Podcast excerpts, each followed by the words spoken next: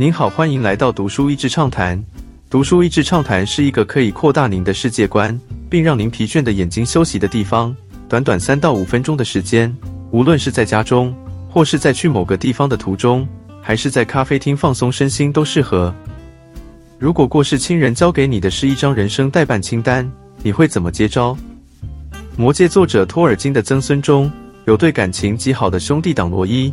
本书作者和弟弟麦克几年前，平时好动又喜欢捉弄哥哥的麦克，发现自己得了渐冻人症，在四十岁生日之前骤然过世，伤心欲绝的罗伊从弟妹手中得到一封信，是麦克生前指定要他完成的人生代办清单 （bucket list）。第一个挑战的内容，就是要罗伊在他的安息礼拜致辞前。先在众人面前叠一跤，硬是配合麦克愿望的罗伊，在叠了那一跤之后，拿出口袋中麦克给他的指令，众人哄堂大笑。他发现这一笑，整个典礼从悲哀立刻变成了温馨。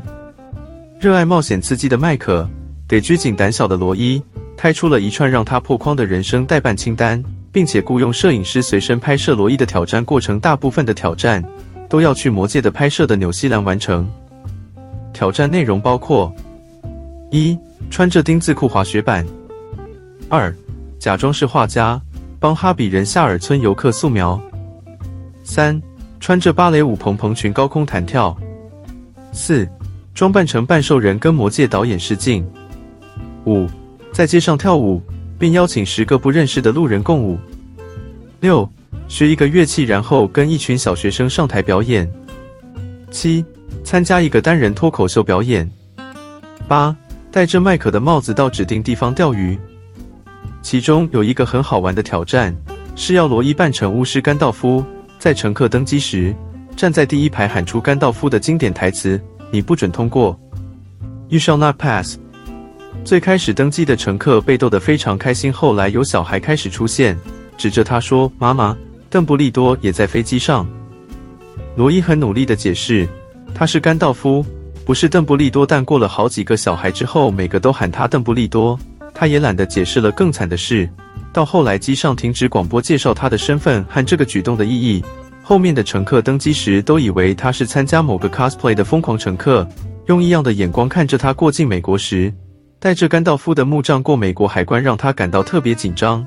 毕竟美国的海关是出名的严格。果然，刚开始排队，安检人员就问罗伊为什么带这一根木杖。当他说明这是电影里甘道夫用的原道具时，他被带到小房间，紧张的他虚惊了一场。结果搞半天，其实是大家都想看看甘道夫的墓葬。海关人员哀叹：“可惜我不能跟他自拍。”人生代办清单带来的救赎书中交叉的描述罗伊接受挑战的经过，以及麦克过世前照顾病人的真实面貌。病人与照顾者。从困惑、愤怒，后来悲伤接受，到随着病情恶化，那种不知如何寻求支援、焦虑担心的过程，描述的非常贴切。每一次罗伊看到新的挑战项目时，总是翻白眼，暗暗的骂着：“去你的麦克！你怎么会叫我做这种事？”但也在每一次挑战恐惧时，罗伊就会想到他对麦克的爱与想念，然后毅然付诸行动。也在跨越害怕时，感觉到麦克就在他身边。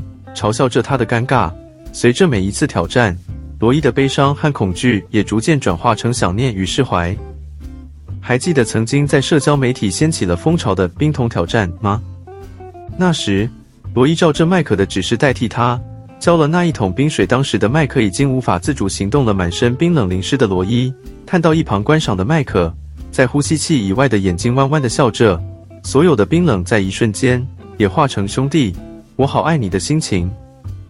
有限的人生，无限的可能。人生的有限是许多人害怕的来源，可是也是因为有限，我们才更能用一个不一样的眼光看待人生。有限让我们珍惜所拥有，有限让我们必须选择什么事情是重要的，有限让我们有能力勇敢冒险与敞开去爱人，有限让我们反思时间如何分配，有限让我们得到了挑战无限的可能。不要画的自限，从现在开始写下。并完成你自己的人生代办清单吧。今天的内容就到此为止了，十分感谢大家收听《读书益智畅谈》节目。如果对我们的内容感兴趣，欢迎浏览我们的网站 dasheasy 点 net，或是关注我们的粉丝团“读书益智”，也可以分享给您的亲朋好友。欢迎继续关注我们下一期节目，下次见。